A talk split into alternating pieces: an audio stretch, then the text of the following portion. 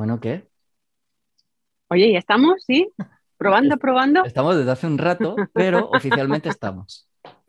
Oye, Alberto, estoy muy contenta de cómo está yendo todo y, oye, qué, amigos, qué, mm, profesionales y qué artistas invitados tenemos más chulos y, qué nobles que son, humildes y quiero ser como ellos. Tal cual. Como la canción de Disney, ¿no? Quiero ser como tú. Sí. Quiero ser como tú. Aplica en este, aplica en este y, y en el resto de episodios. Estoy súper contento Susana, te tengo que decir porque ah, aquí la gente a lo mejor no lo sabe, pero hemos hecho un pequeño paroncito, sobre todo para no, em, hemos estado un tiempo sin grabar para no colapsar el espacio-tiempo, ¿no? Y no hacernos un cuéntame pero al revés y quedarnos en el pasado. Entonces hemos dicho, oye, tenemos que hacer un parón, esto hay que tal, y ajustarnos un poquito a la realidad, porque a lo mejor podemos hablar de, cosas, no sé, podemos hablar, por ejemplo, del escándalo del Benidorm Fest y ser ya 2024, que esto... Claro que esto mm, puede ocurrir, ¿no? Entonces, estoy contento de, volver otra vez aquí contigo. Y yo también, y yo también, pues sabes que te quiero mucho. Yo a ti, yo a ti. Y bueno, ¿qué más? ¿Cómo han sido estas semanitas que hemos hecho este paroncete? Muy buen tiempo, pues ¿no? Sí, sí, sobre todo buen tiempo.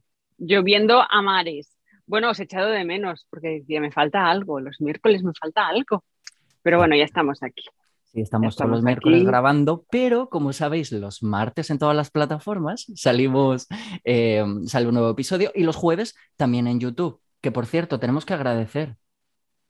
Tenemos que agradecer a Capitán Market, Marta, Javi, que, bueno, que, son nuestros patrocinadores y, a quién más. Los flamantes y a nuestros eh, grandiosos, os besamos los pies, a nuestros mecenas de Patreon, Mm, que, son los que están decidiendo de qué vamos a hablar en cada episodio y nosotros nos ceñimos eh, muchísimo al tema que nos propone, ya lo sabéis, en cada episodio.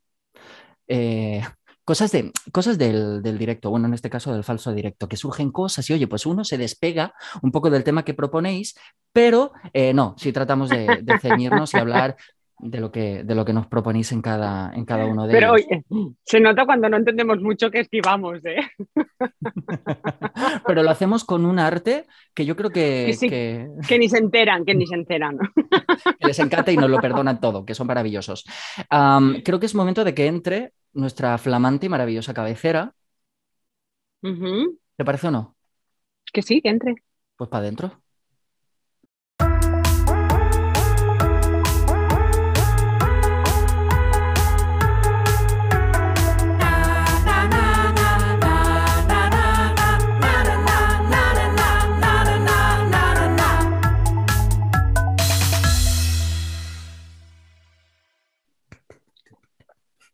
Ay, me gusta a mí mucho la cabecera. Mira que cantas mm, divinamente. Es que sí, es lo mismo. Menos mal, menos mal que la gente ya sabe que realmente no soy yo, que esto, em, que este maravilloso coro de niños del San Ildefonso. Pero a ver, si ponen en Google Alberto Collado musicales, te ven en Mamá Mía, te ven en Hoy no me puedo levantar. La serie 18 que nunca hemos hablado de ella, de Antena 3, pero eras el prota. ¿Tú te acuerdas, ¿tú te acuerdas que cuando hablábamos de cómo hacer el podcast, bueno, esto si quieres lo hablamos en otro momento, que tenemos, que tenemos ya en nuestro backstage, en nuestra salita preparado nuestro invitado flamante, eh, pero ¿te acuerdas que hablamos un poco sobre esto? Mm, eh, porque sobre la serie, Mirada, me decías. Exacto, que nunca se emitió el final porque fue un, fue un maravilloso éxito. un capítulo o dos o tres capítulos, sí, llegó a emitirse, pero la quitaron. Se emitieron, se Nos, cambiaron mucho de, horario, que esto es una cosa maravillosa que nos encanta a los actores, que nos eh, cambien el horario a cada rato. Eh, ¿no? Y entonces un día estás un miércoles por la noche, otro un domingo a las 7 de la mañana y este tipo de cosas que, se suelen hacer. Eh, no se llegó a emitir el final y hablamos de dejar caer, como en cada episodio, un, trocito de una parte del final, ¿no? Porque, oye, tenemos algún fan. Yo. dos o tres. Pues tú y dos más. Pero oye, mm, algo es algo, ¿no? Bueno, ¿qué es lo que toca en este momento? Porque yo también extraño muchísimo a una persona con la que convivimos y quien nos da ese pinchazo de este tema es el que tenéis que hablar. Exactamente. Nos guste o no, de eso tenemos que hablar. Sí, nos guste o no, que cuando no nos gusta, pues lo evitamos y ya está, ¿no? Como hemos hecho muchísimo. Sí. Y luego él nos dice, no habéis hablado, ¿eh? es que es, o sea, pero es que yo lo amo, lo amo porque es eh, mm, es súper profesional. A mí me encanta. A mí me encanta. Sí, es verdad. ¿Le Pero vamos paso? ya con el... Sí, el primo Javi. Este Javi, como mola, se merece una ola. Uh.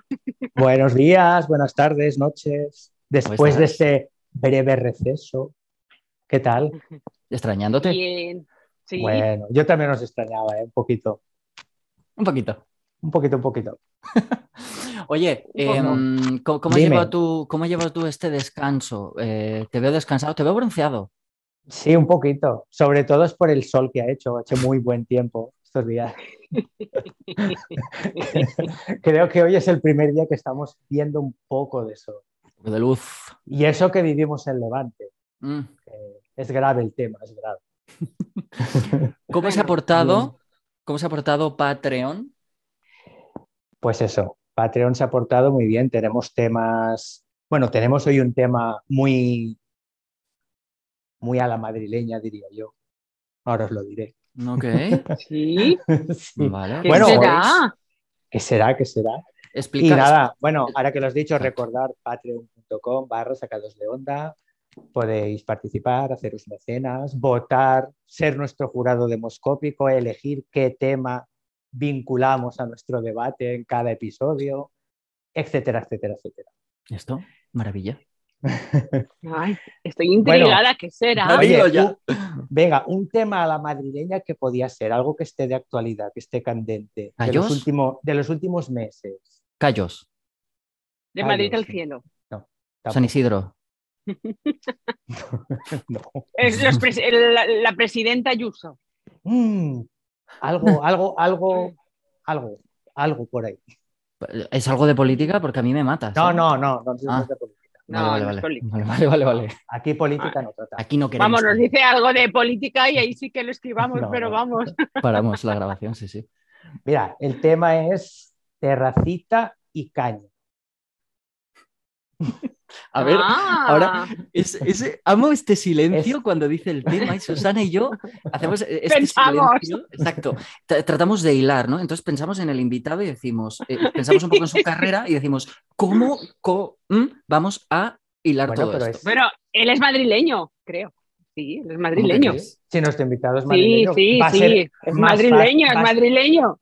va a ser más fácil enca- encajar todo esto igual. Vale, vale, vale, vale. Mm, Vale, ostras, es que, es que claro, ¿a quién se le ocurriría esto de hacer los temas sorpresa, ¿no? Para nosotros, ¿a quién? Ah, Bueno, pero es que eso mola. Es que no te creas. Sí, es Bueno. nacido en Madrid. Me he ido a la biografía por si acaso. ya te veo. Ya te veo así en Wikipedia. Pues nada, como digo Oye, siempre, imagínate. ahí os dejo, a ver cómo Bueno. lo hacéis. A Ya he ver qué tirado, hacéis. ya he tirado la tal, la bombita y se va. Oye, pero Bomba eso está guay. Cañas y terracita. Venga, me mola, me mola Ahora ahora que nos haría falta unas, unas cañitas aquí para dar paso al invitado. Vamos a, vamos a dar paso a nuestro invitado. Bueno, primero, gracias, Javi. Eh, estaremos atentos, bueno, nosotros no, pero tú lo estarás a Sí, nuestro sí. Patreon. Eso, Y- atentos, ya hay publicadas nuevas encuestas y recuperamos el ritmo. Yes, me parece perfecto. Venga, Pues sale. nos vemos, chicos. Adiós. Chao. I love you. Pues nos vamos de Bueno, bueno. cañitas con nuestro invitado, ¿o Pues, qué? Nos vamos de cañas con nuestro invitado, que con tu permiso, yo quiero presentarlo ya. Adelante. Porque ahora, ahora verás, después de la que le he ido diciendo, creo que es de Madrid, ¿o no? Después de los años que lo conozco. bueno, es fácil, da igual, mi, mi, mi mente. Bueno, es uno de los actores más atractivos, no solo del panorama español, cuidadito, ¿eh, Alberto? Que también ya ha traspasado fronteras, o sea, se lo rifan, se lo rifan. Tengo la suerte, como he dicho, de conocerlo mm, desde hace, bueno, de hace muchos años. Lo contacté para una entrevista en los 40 principales y ya jamás es de esas personas que cuando entra en tu vida como una amistad, vamos, como tuyo, ya no te suelta, da igual que estés en Nacional, que estés activo, que no estés activo, en cuanto le pides, mm, por favor, Importante. sea Instagram, está ahí.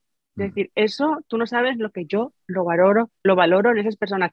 Y es que le pasan cosas tan bonitas porque él es muy bonito, ya no hablo del exterior, hablo de, del interior. Así que, Rubén Sanz.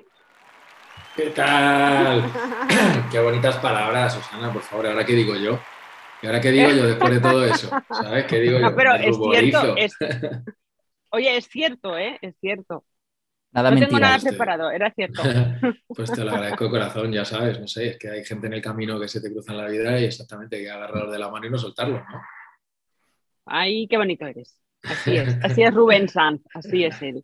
Oye, gracias, ¿Qué tal, chicos? Alberto, ¿qué tal? Oye, el primo Javi que se fue por ahí, no sé si le voy a poder ver luego, pero bueno, gracias por ese tema tan amplio y tan, no sé qué vamos a decir, pero gracias, de verdad, enormemente. Así, sí, soy de Madrid, o sea que bueno, por lo menos por esa parte algo haremos. No te preocupes, nosotros tampoco sabemos qué decir, pero lo bueno es que, que aquí hay, eh, bueno, tenemos un gran actor, luego tenemos a un también actor, un actorcillo sí. aquí, improvisamos. Decirme que no os habéis emborrachado nunca con cañas. Yo no. ¿No? Sí, a lo mejor sí. Yo es que como me emborracho ¿Eh? con la segunda, eh, me he emborrachado muchísimo.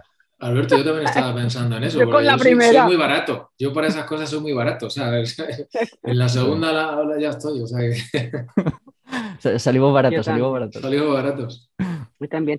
Bueno, Rubén, yo con tu permiso, Alberto, eh, yo sé que hay muchas series, estas ciegacitas, eh, vamos, con la que a mí me enamoraste, después ya tenías de antaño mucho trabajo, pero si hay un papel que me ha sorprendido mucho, que me ha encantado, ha sido el, el que ha sido número uno mundialmente en Netflix, como es El Dragón, tu papel.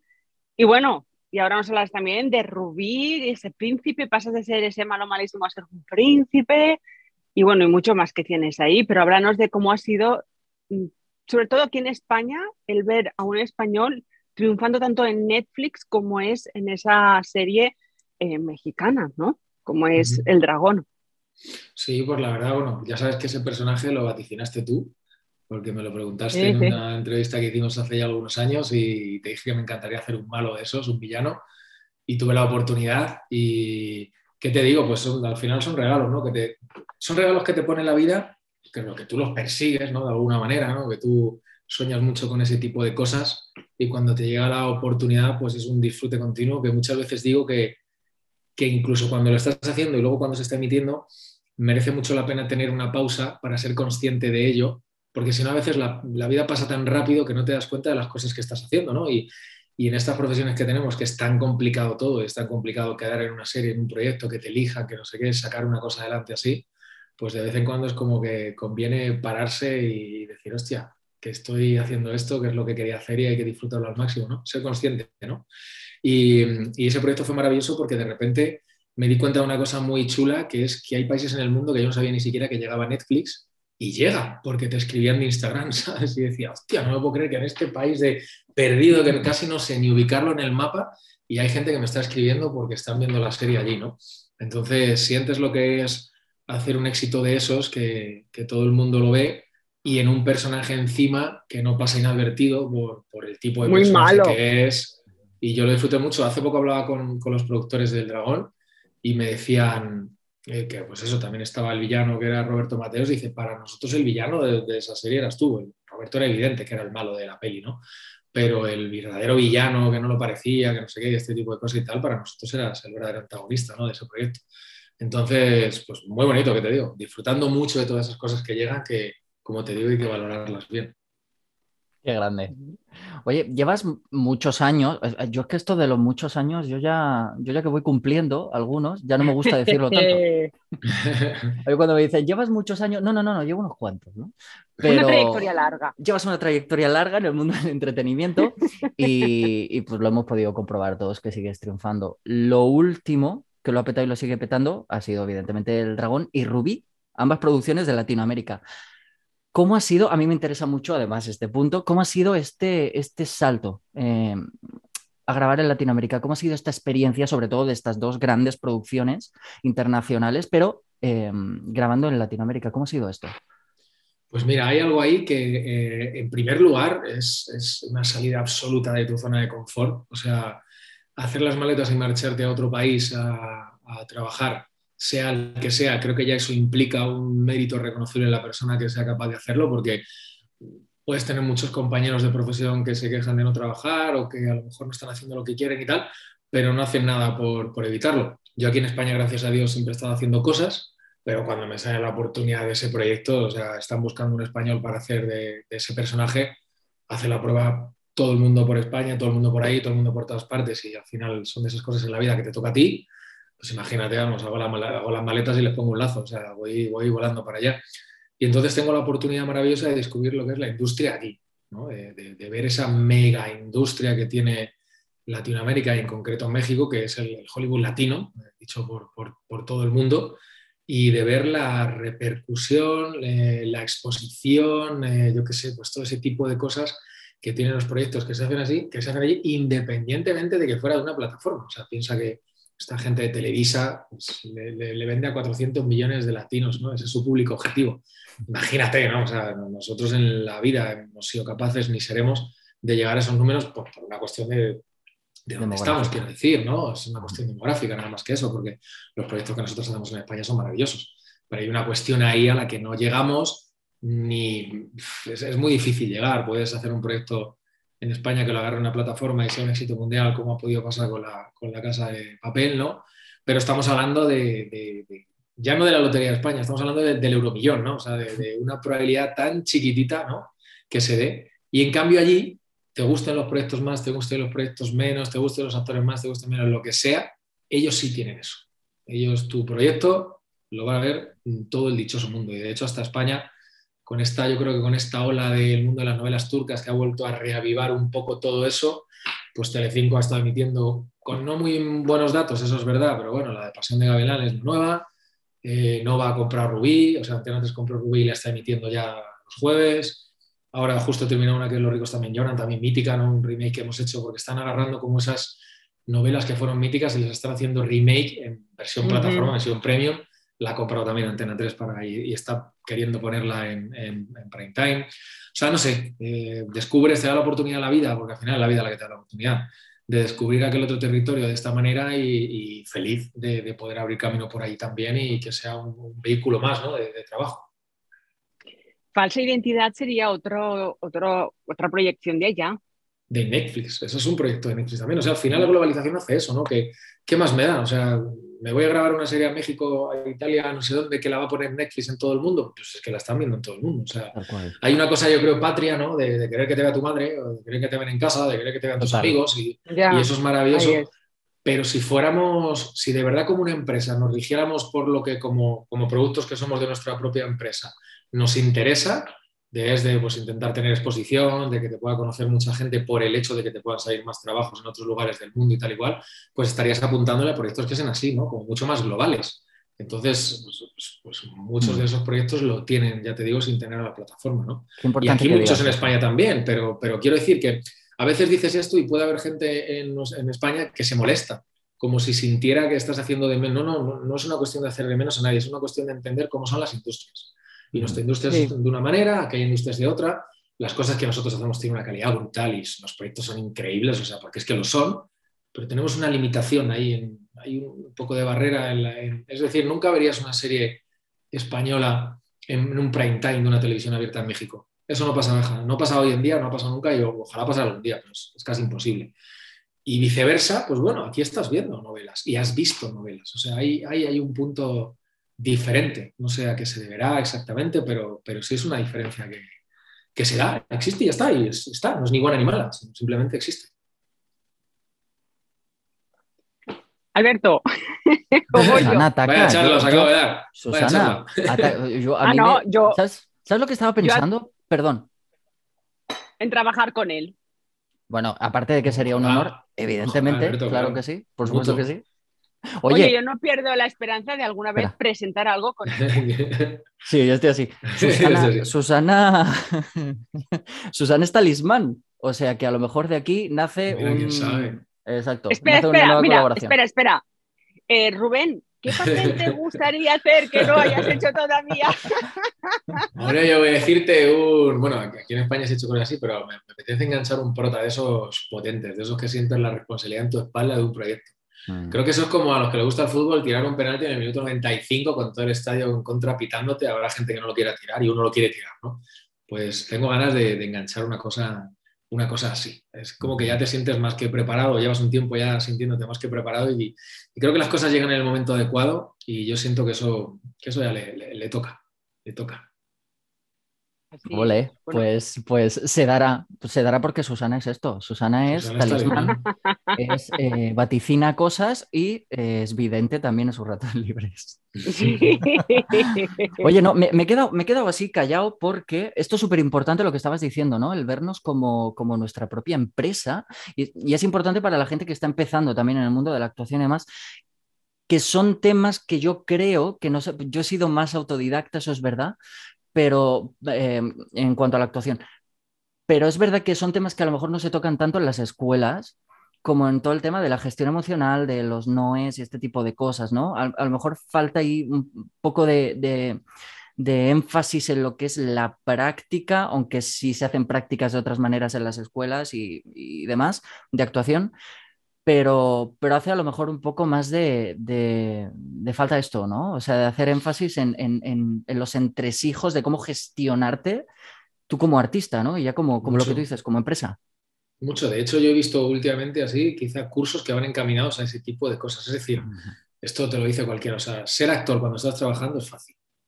Lo difícil es ser actor cuando no estás trabajando. Esa es la parte complicada de la profesión. O sea, ahí es donde tienes que demostrar pues, que, pues, que tienes que ser capaz de desenvolverte en una situación así y en, y en, sobrevivir. Ya no digo físicamente porque tengas que ver de dónde sacas para comer, sino emocionalmente, o sea, en, que estás persiguiendo un sueño, que es querer vivir de esta profesión, actuar, y que eso, lo normal, es que trabajar pase muy pocas veces. O sea, eso es lo, eso es lo normal parece que, no sé, que cualquiera que empiece piensa que es que mañana está trabajando en esto y que después de esta serie viene esta y viene esta. No, señores, o sea, ojalá, pero eso no es así. Y en un país como España o en países que son así más pequeños, menos, porque esto es una cuestión también de, tamaño de industria, de lo que sea, ya la industria que sea. Si nuestra industria es pequeña, las oportunidades son menores que si te vas a otro sitio, las oportunidades son mayores. Que donde hay más oportunidades hay más gente, también es verdad. O sea, te vas a, como estamos hablando en México o de Estados Unidos, y das una patada a un bote y salen 700.000 actores y cada cual más guapo, más talentoso, más esto y más lo otro. Pero también el nivel de probabilidades, o sea, las probabilidades son, hay mayores, no hay más opciones, hay más, hay más proyectos. Entonces creo que es súper importante explicar esa parte y trabajar esa parte, porque es, es, es, fundamental, o sea, es fundamental. La gestión de las emociones, pero yo creo que, creo que en general en la vida. O sea, yo creo que ya se está pasando un modo a, otro modelo de enseñanza, ya hablo a nivel educativo base, que deberían ayudar a eso, ¿no? a los niños a, gestionar emociones porque es, una papeleta fundamental en tu desarrollo de vida. Sí, así debería ser. Además, ríete de... A mí me hace gracia cuando te dicen, es que, mm, por ejemplo, yo pongo mi ejemplo, ¿vale? Ahora mismo que estoy, estoy sin trabajo, estoy en busca, pero dicen, deberías de buscarte otra cosa, porque van a venir más jóvenes, más preparadas, más guapas, más no sé qué, más no sé cuántos. Sí, pero mm, tienes que seguir tus sueños, quiero decir, como tienes la toalla, pues que eso te lo van a decir siempre. Mira, a eso lo llama, yo sigo a mucha gente, eh, sí, coaches o, como, sí, coaches de vida o compañeros de vida de alguna manera, ¿no? Que, es gente de la que te tienes que apoyar y rodear en, profesiones sobre todo así, digo, o en profesión la que sea, en la que quieras perseguir un sueño, ¿no? Eh, hay uno que a eso le llama la, la, gente tumbasueños, ¿no? Los que te van a estar diciendo continuamente cosas así. Y al final imagina que de verdad fuera cierto todo eso que cuentan los grandes sabios, de que de verdad el que te vaya bien a ti depende solo de ti.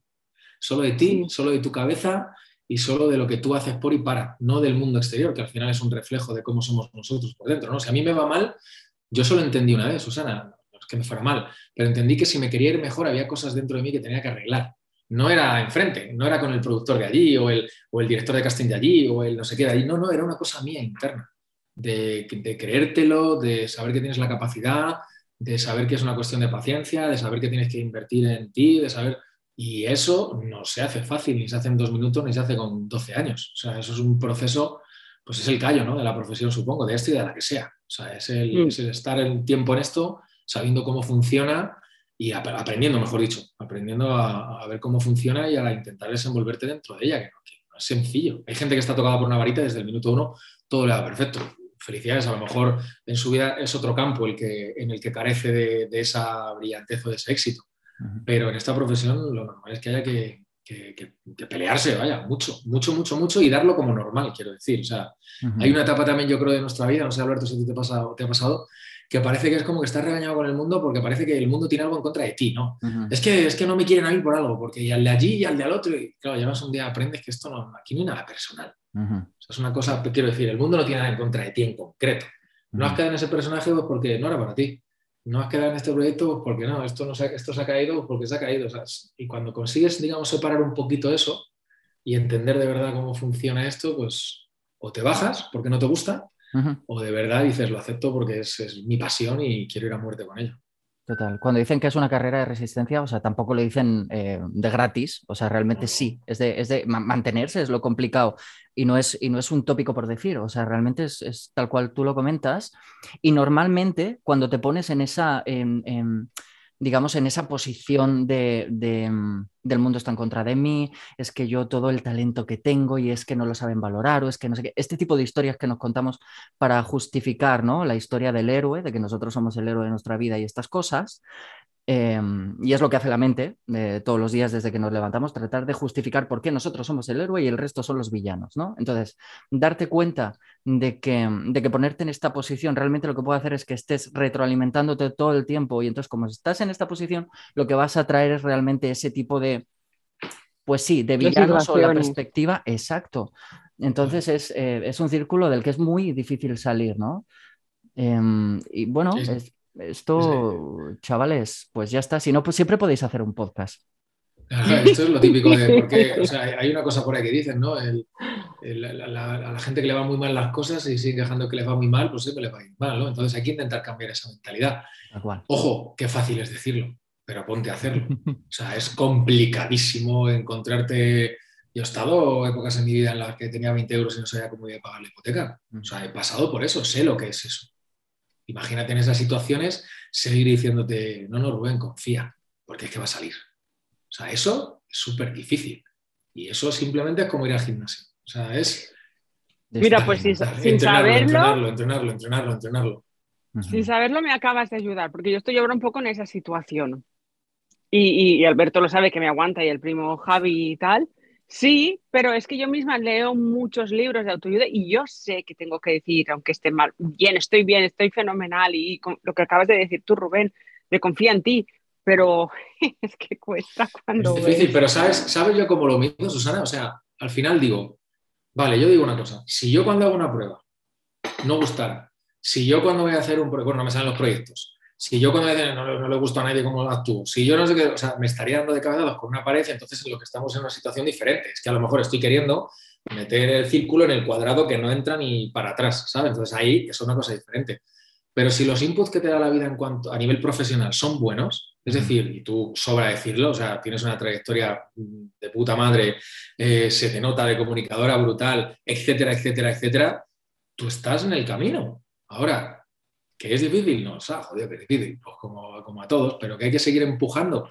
A mí me parece que cuando uno quiere algo hay que seguir empujando. ¿Tienes la capacidad y la actitud y la maña para hacerlo? Sí, tira para adelante, es que no hay otra. No hay, no hay que darle, mira, hay un coach americano que trabaja mucho con DiCaprio, no sé qué, y toda esta gente, y decía eh, algo así como, porque mucha gente te dice, bueno, el plan B, ¿tienes un plan B? ¿Tienes no sé qué un plan B?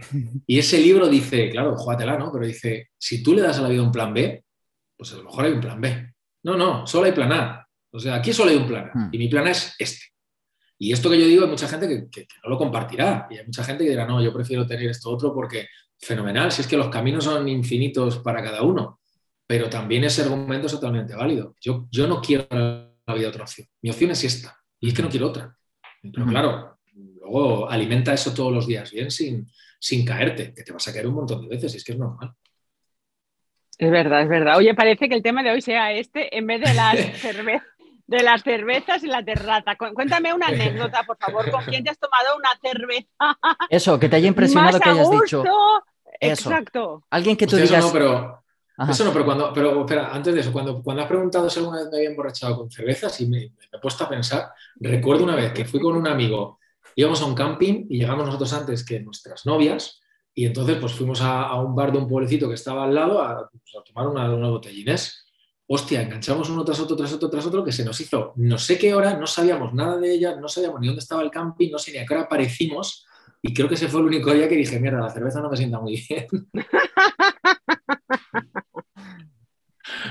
Yo las cervezas no las, yo, yo, yo no las entiendo, yo. O sea, el sabor, este tipo de cosas, pero bueno, son gustos. O sea, te quiero decir, sí me gusta un poco más el vino. Si es verdad que, yo no puedo beber más de dos de lo que sea. de lo que sea. no, yo igual, ¿eh? Barato. Yo igual. Hemos dicho. Además, mira, hace poco el primo Javi está de testigo, un día así, un sábado que estaba yo así, pues como os acabo de decir, y le dije, ¿sabes? O sea, me fui a una tienda que hay aquí, me compré dos cervezas, bueno, eran dos Andis, o sea, de estas con limón, mezcladas con limón. Oye, que no patrocina. Bueno. Santi no patrocina. bueno, bueno, con limón. bueno, cogí una yo aquí que le escribía al primo Javi y le decía, oye, que no, y se reía, el primo Javi se reía y decía, no bebas más, no, me he tomado dos, digo, pero que era mezclada, no era ni cerveza sola, para que lo sepáis, pero como estaba aquí sola yo, pues nada. Nadie te ve, pero ahora lo sabemos. Que esto, claro. Que esto, claro. Oye, pues, pues nos hemos ido muchísimo de la, entrevista, pero, pero me encanta. Eh, Susana, venga, ataca, ciñámonos. Bueno, Ciegacitas. Me, me encantó esa serie porque además hacía poco que yo me había leído el libro. Eh, eh, yo trabajaba en los 40, llegó el, libro a, redacción a Tony Aguilar y Tony me lo dejó. y me lo leí y al poco tiempo hicieron la serie. No era, no era lo mismo que el libro, pero vamos, iba, iba por ahí, iba por ahí. Me encantó Rubén, además, en, la entrevista, esa entrevista que, él dice que le pregunté lo de qué papel le gustaría hacer, iba muy enfocada a ciegacitas. Es que me encantaba el papel deportista de su personaje. Vamos, era el Don Juan, el que las enamoraba a todas. Nada que, a ver, nada que ver con la realidad, no que no las enamore, que sí no se enamora, sino de, ese papel chulesco que tenía, ¿no? Sí, a mí me gustaba mucho porque le dimos un punto, eso lo potenciamos ahí cuando no, estaba tan escrito, pero lo potenciamos el, que fuera un tipo, aunque fuera lo típico de entrenar o del gimnasio, de esas cosas y tal, y el tío leía y se iba a la ópera y cosas así que eran como los, pues si te fijas, em, digamos que se han se ha venido también evolucionando mucho a la hora de, diseñar los, los, rasgos de los personajes en hacerlos, pues así, un poco más contradictorios, pues como somos las personas, ¿no? Que al final es contradictorio, ¿no? Quieres cuidarte no sé qué, no sé qué tal, pero bebes cerveza. Yo qué sé, por ponerte un ejemplo, ¿no? O ah, quieres no, sé qué tal, pero en cambio haces no sé qué. Pues que el ser humano es contradictorio, ¿no? Entonces le metimos mucha caña a ir por ese camino y la verdad que fue muy bonito. Era un personaje que tenía así como un gran corazón, no sé qué, y yo lo disfruté, lo disfruté mucho, lo disfruté mucho. Una lástima que al final estuvimos pues, casi un año, no llegamos, me parece, en emisión, y ahí se terminó, pero pero fue muy bonito, muy bonito. Pero gustaba la serie, o es que, a ver, yo estaba enganchada. Sí, sí, había mucha gente. De hecho, cuando se cancela, hubo cierto movimiento de estas cosas por ahí de, hostia, ¿por qué se cancela? No, no pueden seguir, pero bueno, esas cosas que al final a nosotros ya se nos escapa, que son cosas de cadena y, mm. productora y no sé, no llegaré a un acuerdo por lo que fueran y ahí nos quedamos. Yo tengo, yo tengo dos dudas en una. Eh, lo siento, Susana, voy a hacer dos preguntas a la vez. Eh, me turno. Eres el dueño. Eh, ¿Te ha pasado alguna vez? ¿Te has llevado el personaje a casa? Y. Bueno, y luego te hago la otra. No, no, sí, vale, sí, porque si no, no me da la cabeza para guardarme las O sea que. Eh, mm, no, mira, yo, yo la interpretación em, siempre la he visto desde el punto de vista de que es un, juego. O sea, absoluto, ¿eh? Absoluto. si hablaran compañeros míos de teatro. Eh, y, ya digo, eh, esto no es ni malo ni bueno, ni mejores ni peores, pero la gente podía estar concentrada dos horas y media antes. Yo dos horas y media antes estaba corriendo por ahí un rato. Eh, o sea, no, no, no, por una cuestión de, ser más listo ni más tonto, sino simplemente porque yo le daba el respeto, por supuesto, que tiene a todo eso, pero en fin, estamos jugando. O sea, al final es una cosa divertida. Entonces, siempre he tenido bastante capacidad para poder soltar eh, cuando saliera del set y dejar ahí el... También te digo, no, es que nunca he hecho a lo mejor un personaje hiper mega traumático de la vida. Que, un fragmentado. Para meterme en él. Imagínate, o sea, es verdad que este, por ejemplo, el dragón que era un villano, que era un tío rencoroso y no sé qué, no sé cuántos y tal, pero siempre me parecía lo que te digo, ¿no? Creo que al final es un juego y pues me pongo a jugar y cuando termino de jugar, pues, pues, pues me voy. No he tenido... Y no me lo llevo a casa. Y justo ahí va. ¿Haces algún tipo de, claro, es que entonces ya esto, esta pregunta no tiene mucho sentido, pero ¿haces algún tipo de ritual o algún tipo de algo especial cuando acabas, em, cuando acabas de grabar, cuando acabas la jornada, cuando te, quitas el disfraz del, del, personaje? ¿Haces algún tipo de ritual para precisamente eso, no llevártelo a casa? Supongo que no.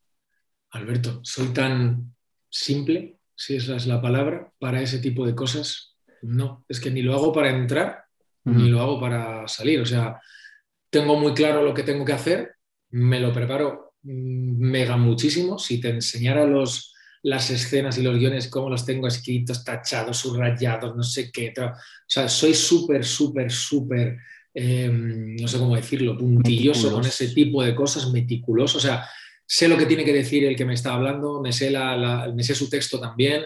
Me sé, o sea, yo soy muy, muy, muy, muy... Escrupuloso. sí, no sé cómo llamarlo en ese sentido. Y, y, fin, entonces, como te digo, como lo tengo todo tan trabajado, puedo estar hablando contigo, Messi, es una escena que te digo que tenemos que estar mega llorando y no sé qué, pues claro que hay un momento antes que, que necesitas una concentración máxima, ¿no? Pero si no, podemos estar hablando cinco minutos antes tranquilamente y ya cuando haya que ponerse serio nos ponemos a trabajar y punto, o sea que no, no hago nada especial.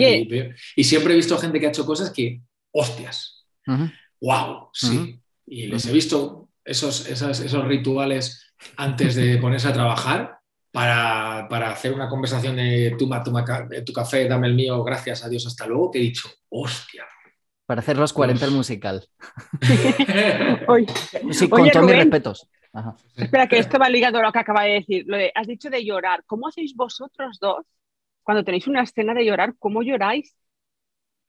¿Qué hacéis? Yo me acuerdo, yo me acuerdo una, estando en, no diré en dónde, que me llegó el director y me dijo, mira, mira, mira, igual, no, hace falta que llores. Porque es que no me salían, eran, eran de estas cosas que te ponen la escena de llorar a las 8 de la mañana. ¿sabes? Según llegas ahí con el sueño de, la hostia, que llevas ahí a las seis y media para que te maquilles, no sé qué, no sé cuánto y tal, y la primera escena del drama, de que se te ha muerto tu madre, a las 8 de la mañana. No, chicos, es que no me salen las lágrimas, o sea, que, no, me entra ni la emoción por ningún sitio, está, está dormida todavía. Pero para eso también yo creo que, o sea, al menos en mi caso, yo lo hablo, creo que también, si tú eres una persona que llora muy fácil en tu vida, llorar muy fácil actuando, ¿eh? eso dicen también los grandes profesionales. Y si no sueles ser de llorar, eh, te cuesta un poquito más. Y como decía un gran director, muchas veces no hace falta que yo vea que cae la lágrima, que está, sino la emoción que se te ve en los ojos de que estás así, ya es más que suficiente. Y hasta ahí, por lo menos, bueno, a mí eso sí de, no sé, al final es una cuestión de gestionar, lo que hablamos antes, un poco de mover esas emociones que te revuelven, ¿no? Un poquito. Que muchas veces no ni tan siquiera irte a, a revivir cuando te pasó no sé qué y tal y cual, sino simplemente de verdad si estás viviendo lo que le está pasando al personaje y de verdad estás metido en esa circunstancia, te, sale de verdad eso de una manera orgánica. Yo al menos, Alberto, no sé, ¿Tú, Alberto? tendrás tus trucos. Tal cual. No, es que me he reído porque me estaba acordando de esto de las 8 de la mañana y de una escena súper complicada. Recuerdo que precisamente grabábamos 18 la serie, Antena 3, este gran éxito de Antena 3. Eh, fue una experiencia maravillosa. Pero sí recuerdo que la primera escena del día era justo que el amor de mi vida, ya esto que, son personajes de 17 años, ¿sabes? Pero, mm, pero el amor de mi vida eh, se quedaba en coma. Entonces, claro, era en la cama del hospital y todo esto, y despierta, despierta y estas cosas, eh, y no, no, no, había forma, no había forma. son, como las de, son como las de Alberto, como las que tienes la escena de cama con la compañera eh, o compañero, lo que te toque, eh, la primera del día, la primera vez que la ves.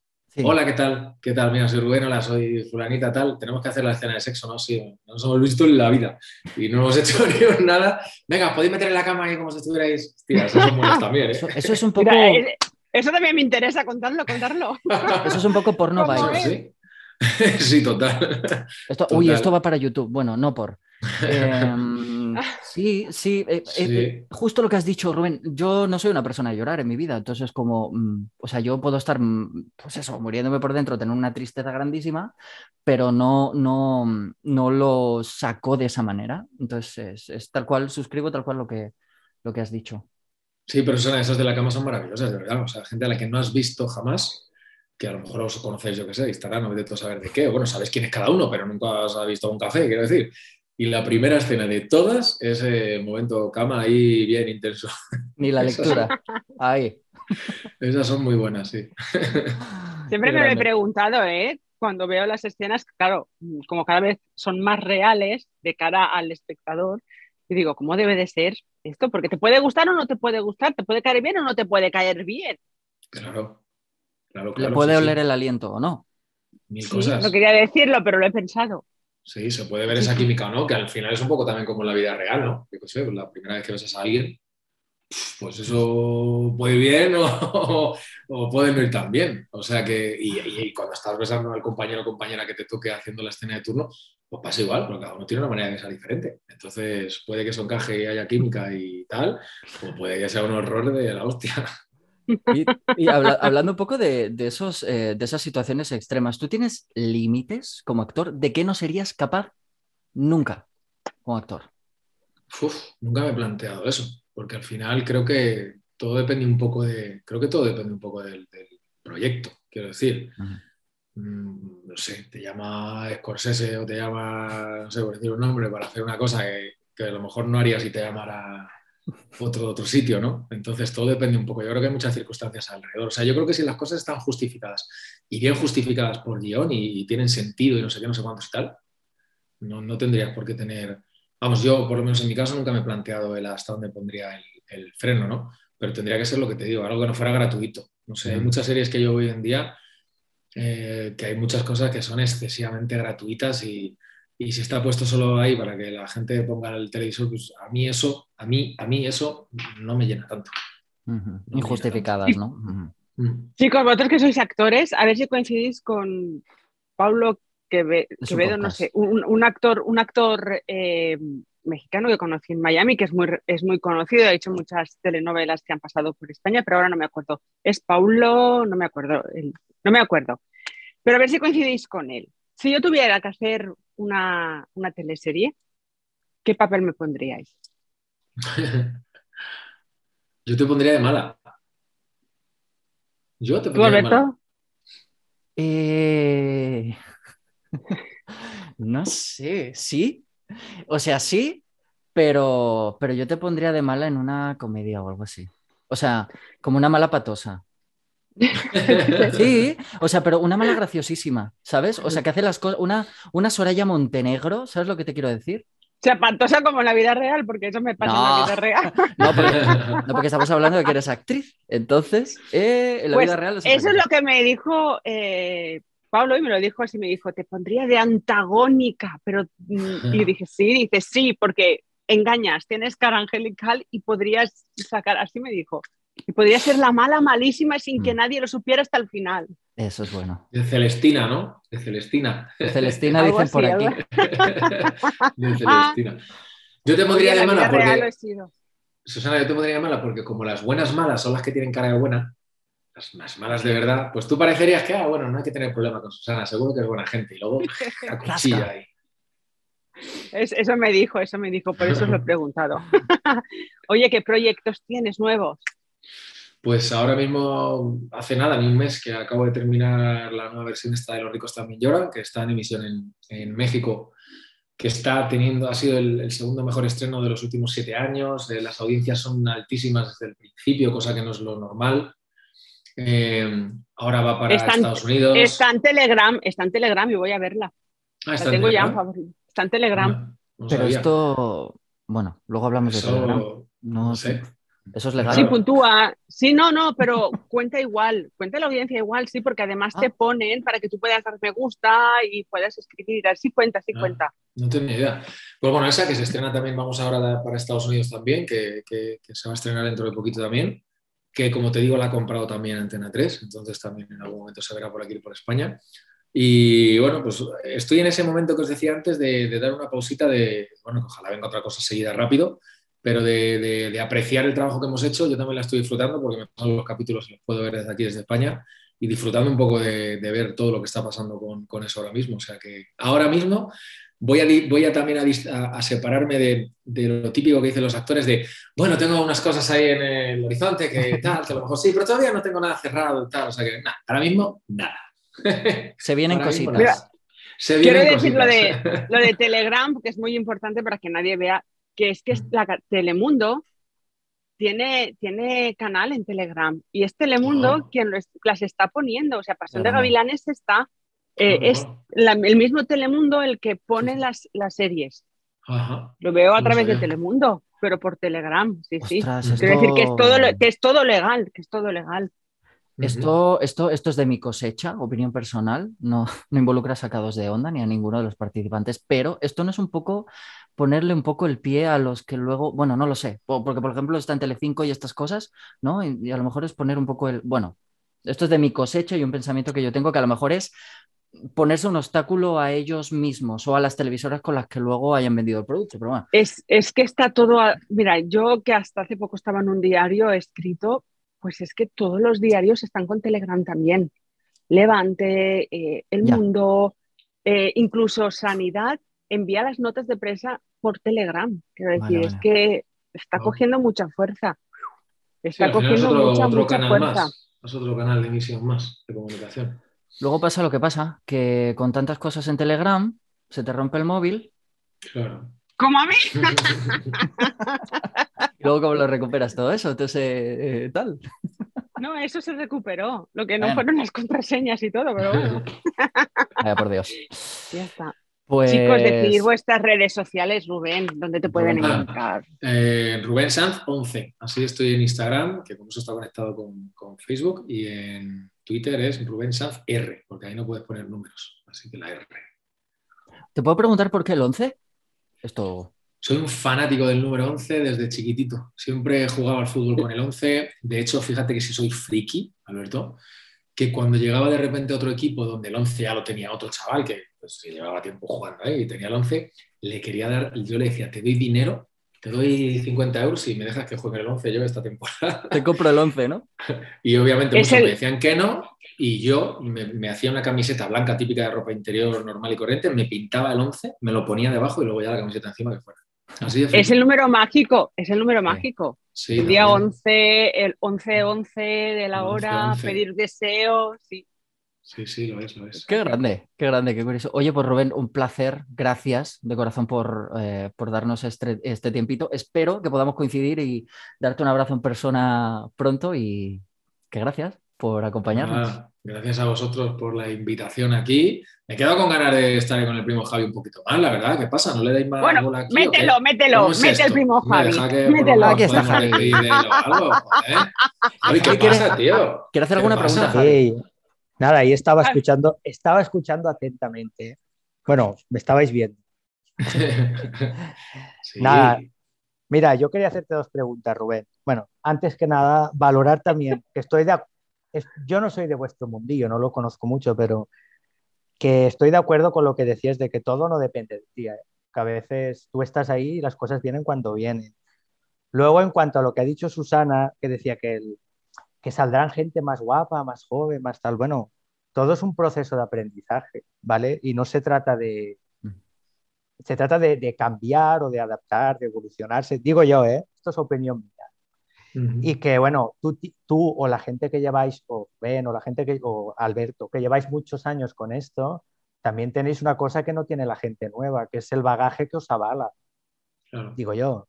Sí, sí, no. La experiencia. es- la experiencia es fundamental en estas profesiones, fundamental. Y de hecho, por eso digo que todo llega, como dices tú, Javi, todo llega en su momento, porque Claro. probablemente si a mí me hubieran llegado personajes de estos en otra etapa de mi vida donde yo no estaba tan capacitado, a lo mejor hubiera sido un fiasco y ya no vuelvo a hacer una cosa más. O sea que, Exacto.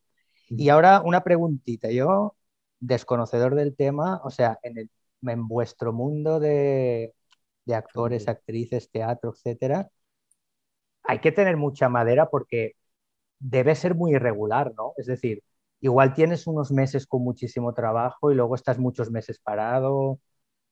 No sé, hay que tener madera, ¿no? Un poco intentar calibrar eso y y sí, o sea, es, saber llevarlo, quiero decir. sí, es, es muchas veces normal que, que conozcas a, a actores y actrices y digas, "Hostia, esta gente está loca, es que hay que estar un poco loco.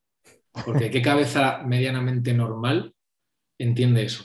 Porque tú dices, Claro. Bueno, pues cuando estás trabajando y ganas bien, pues ahorras para cuando no. Por- por- ya, pero es que ese, cuando viene lo siguiente es que no lo sabes. No lo O sea, sabes, tú sabes, por ejemplo, y dices, bueno, gano tres, no sé, he trabajado cinco meses, seis, sé que con esto puedo ahorrar hasta enero. Te pones una fecha de algo. Pero en esta profesión eso no existe. O sea, no sabes cuándo llega lo siguiente. Ahí hay una eventualidad que además no sabes cuándo llega. Ni idea. Por eso vuelvo a lo que os decía antes, de que creo que todos deberíamos intentar, aquí ya va cuestión de cada uno, pero todos deberíamos intentar poder estar en los máximos mercados posibles. Pues si no te funciona aquí porque esta vez no está saliendo aquí, pues tener la oportunidad aquí o tener la oportunidad aquí o tener, la oportunidad donde sea. Al final lo que, de lo que se trata es de trabajar.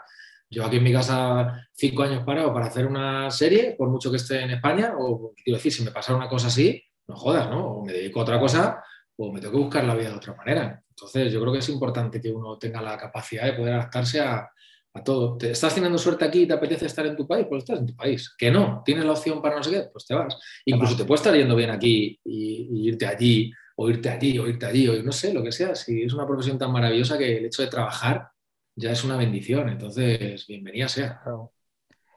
Y en relación con lo que decías de la formación de la gente más preparada, menos preparada, saltó, bueno, saltó no, bueno, sí, salió en prensa, pero ya era algo que estaba estaba ahí, que el próximo curso entra en, entra en la reforma, entran cinco modalidades de bachillerato. Uno es de ciencias, otro de humanidad, otro general, y luego hay otro que sería el cultural, que se divide en dos, que sería el de artes escénicas y el de artes plásticas. Pregunta mía, a ver, igual es un poco así muy genérico, pero ¿cómo lo valoráis? Que haya un bachillerato en este caso, hablando de vuestro tema, pues eso, que haya un bachillerato eh, para artes escénicas y teatro, para orientar, enfocar a la gente hacia eso, ¿cómo lo valoráis? ¿Lo veis bien? ¿Creéis que, que, tenía que haber, que haber, llegado antes, quizá? Sin duda. Piensa que las, todas estas, no vamos a hacer eh, publicidad de otras, pero todo este rollo de, de, las escuelas Montessori y de otro tipo de enseñanzas así van encaminadas a, desde pequeño a intentar focalizar también un poco la, la, creatividad de los niños y ver en qué pueden ser buenos o no sé qué para desarrollarlo, no en que te estudien los ríos, en que te estudien no sé qué y ya está, ¿no? Entonces creo que ese tipo de cosas si surgen es porque ya debe haber una demanda interesante o porque se han dado cuenta de que eso es positivo. Yo creo que hasta eso debería estar, o sea, debería haber asignaturas de esas que todo el mundo, todo el mundo las debería estudiar en algún momento del camino. No solo cuando quieras ser actor, quiero decir, ¿sabes? O cuando te quieras dedicar a escribir, dramaturgia o cuando no. Creo que hay cosas de esas que deberían, materias que deberían estudiarse todos estimular la creatividad desde, desde edades tempranas, vamos. Por ver, o sea, simplemente por ver, porque a lo mejor tú lo aplicas. Yo empecé a estudiar, yo empecé a estudiar interpretación no por querer ser actor, sino porque me habían dicho que era una cosa que te podía venir muy bien para tu vida en general. Y la vida luego te empuja, ¿no? Pero me dio la opción de aprender determinadas cosas que me podían ayudar a desenvolverme mejor. O sea, ya no digo solo por el hecho de dedicarte a la profesión, sino porque es que te pueden venir bien para muchas cosas. Claro. Una cosa que a mí me, que, yo lo he pensado mucho cuando vas por la calle, em, en una acera un poco estrecha, y hay gente que va un poco en procesión delante de ti, yo siempre he dicho, es que tendrían que tener clases de teatro, tendríamos que tener todo, sobre todo por la conciencia espacial. Eh, esto, esto, es una cosa mía que a mí me molesta mucho. Cuando vas por la calle y va todo el mundo ocupando la acera y es de... No, sí, no, pero, pero ya bromas aparte, eh, a mí me hubiera encantado. Yo recuerdo que me cambié de bachillerato, de primero a segundo, de humanidades a artes. Artes, véase diseño, eh, no, eh, dibujo artístico, dibujo, gráfico y todo esto, pero solo porque había una optativa de teatro. O sea, yo me cambié de bachillerato completamente porque había una asignatura optativa de teatro. No había otra cosa en Almería en ese entonces. Ahora hay escuelas, ahora hay cosas. Entonces, a mí me parece. Mm, eh, vamos, fenomenal y lo que a mí me hubiera encantado tener. Yo tengo algún primo, algún primo de mi chica y en Valencia, pequeñito, que, le apasiona la interpretación, que tiene 12 o 13 años, yo creo, algo así, y, me dice, estoy viendo a ver dónde hay una escuela o dónde puedo o dónde, porque no, no hay opciones. Entonces, imagino que, debería haberlas. Digo en un pueblito. En Valencia, está. Sí, en Valencia está la escuela, en la escuela del actor, que es donde yo, yo estudié lo que pasa que sí, no, no es lo mismo. Debería de, haber la opción, si que hay bachillerato, pues universidad, no sé. pero está la escuela, pero está la escuela del actor, ¿eh? Está la escuela de la Valencia, pero esto es un pueblo, te digo en un pueblo de Valencia, o sea, ya. estamos, pues eso, al niño entonces hay que cogerte, hacerte los kilómetros, que, no sean muchos, pero te los tienes que hacer para llevarlo a no sé qué. O sea, yo creo que incluso los propios ayuntamientos deberían tener esas actividades culturales pues igual que cursos de otras muchas cosas, pues dar la opción de que pudiera haber cursos de teatro. Por lo que te digo, ya no solo por gente que se quiere dedicar a la actuación, sino porque de verdad que eso te da muchas herramientas para tu vida diaria, es cierto, te las da. Igual que pregunte en el ayuntamiento, porque a lo mejor, como pasa aquí en Guadalajara, sí que hay una asociación del actor y hacen teatro y hacen cosas que aquí hay mucha gente que se ha ido a estudiar y ya está en Madrid y Barcelona y están ya trabajando de esa asociación y han hecho mucho teatro para el pueblo y tal, ¿eh, Javi? Y pregunte porque a lo mejor el y además, de- y además desinteresadamente. Bueno, Rubén, eh, gracias por acompañarnos 17 horas más de lo que habíamos acordado. Eh, No pasa nada, solo que para la próxima ponerme el fondo, porque joder, me dais envidia, hay como Oye, fondo blanco. tal. eso, Me ponéis el fondo y el tono de piel bronceado de Javi, por favor. De ¿vale? esos cuadros hay que mostrarlo, que son muy bonitos ese fondo que tienes Sí. ahí en casa. Es verdad. Oye, Rubén, bien, chicos, ahora comprendéis por qué todas estamos enamoradas de Rubén. Si es que no hay más. Ahí está. Poco más que añadir. Susana. Muchas gracias. No, chicos, de verdad, gracias por la oportunidad y nada, cuando queréis aquí me tenéis, ¿vale? Gracias a ti, gracias, Susana, gracias, gracias. Sigue empujando, ¿eh, Susana? Que no me enteré yo que te Sí, rindes, sí. ¿eh? Ni No, de no, no, coña. no. Ni de No, coña. no, no, ya por vosotros, por vosotros Vale. y por mí, pero por vosotros. Vale, Ole. Me gusta eso. Gracias. Gracias, Rubén. mucho. Chao. Igual, chao. Hasta luego. Qué Oye, qué maravilla que ser majo. tan generoso. Me ha encantado, me ha encantado. Sí, es que, si es que es verdad. ¿Cómo lo voy a soltar? No quiero soltarlo de mi vida nunca, jamás. Nunca. Que nuestro Instagram, mi Instagram y Twitter, arroba Susana Pérez TV, vosotros, Bueno, tu Instagram no tienes, ¿no, Javi? Primo Javi, ¿cuándo Yo- tu Instagram? el, que él es sano. Yo soy una persona sana, soy anti redes sociales. Me, me parece fenomenal, además. Tú que no lo necesitas para tu trabajo. Mientras, mientras no me obligue nada, Sacados de trabajo onda. por algo o sacados de onda, no. Solo tengo WhatsApp e Instagram. Vale. Bueno, pues ya está. Pues ya está. Pues eh, el WhatsApp de Primo Javi es 6. No, mentira. Eh, Eh, nada, Alberto Collado, pero, pero, pero, seguidnos en arroba sacados.de.onda, ahí estamos en Instagram, eh, sacados de onda en Twitter, también ya sabéis nuestro patreon.com eh, diagonal o barra, ya no sé cómo decirlo, sacados de onda. Ahí podéis colaborar, podéis ayudarnos, podéis ser mecenas, llevaros un merchandising maravilloso, también colaborar. eh, decidir sobre qué tema vamos a hablar en, en los siguientes episodios, que como veis, hoy hemos hablado muchísimo de las cervezas. Pues esto ha sido un no parar de cervezas. Pero sí, hemos hablado hoy, ¿eh? justo hoy hemos tocado un poquito más el tema. Pero porque Rubén es un tío rápido, es un actor, es un que sabe improvisar y es un tío listo y os, saca el ha- tema os habéis con- dejado, os habéis dejado las terrazas. pero- Es verdad. Ah, sí. Me quedo con cerveza digo, pues venga.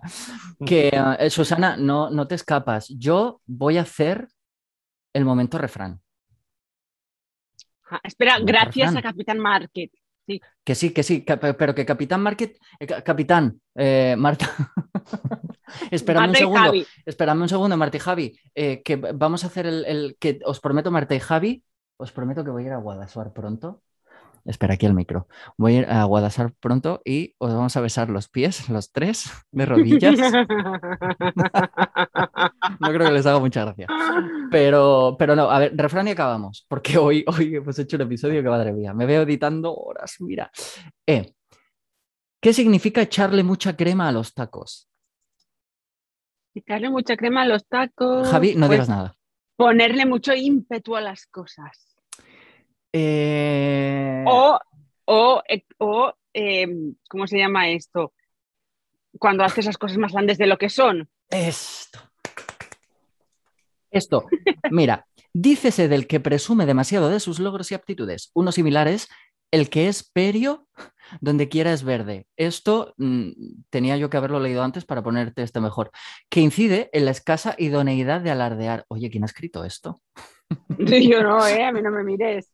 Eh, bueno, es que lo tengo que buscar para darte como el significado tal. Ahora sí, ahora sí, Capitán Market. Es que, es que yo tengo que cumplir con un guion y con unas cosas. Bueno, que gracias, Marta y Javi, eh, por estar ahí apoyándonos como madre mía. Eh, a nuestro Patreon, a nuestros mecenas, gracias, gracias, gracias de corazón. Eh, nos vemos todos los martes, un nuevo episodio en todas las plataformas, Apple Podcast, en Spotify. Nos vemos todos los jueves en YouTube, eh, en vivo y en color, aquí en nuestra sala de reuniones. ¿Qué más, Susana? ¿Qué Que eso, que gracias chicos, que me ha encantado hoy. Que no cortes nada, que lo pongas todo. Voy a poner ¡Mua, todo. que lo quiero. Quiero. Javi, adiós. Hasta pronto. Adiós. Chao. Besos.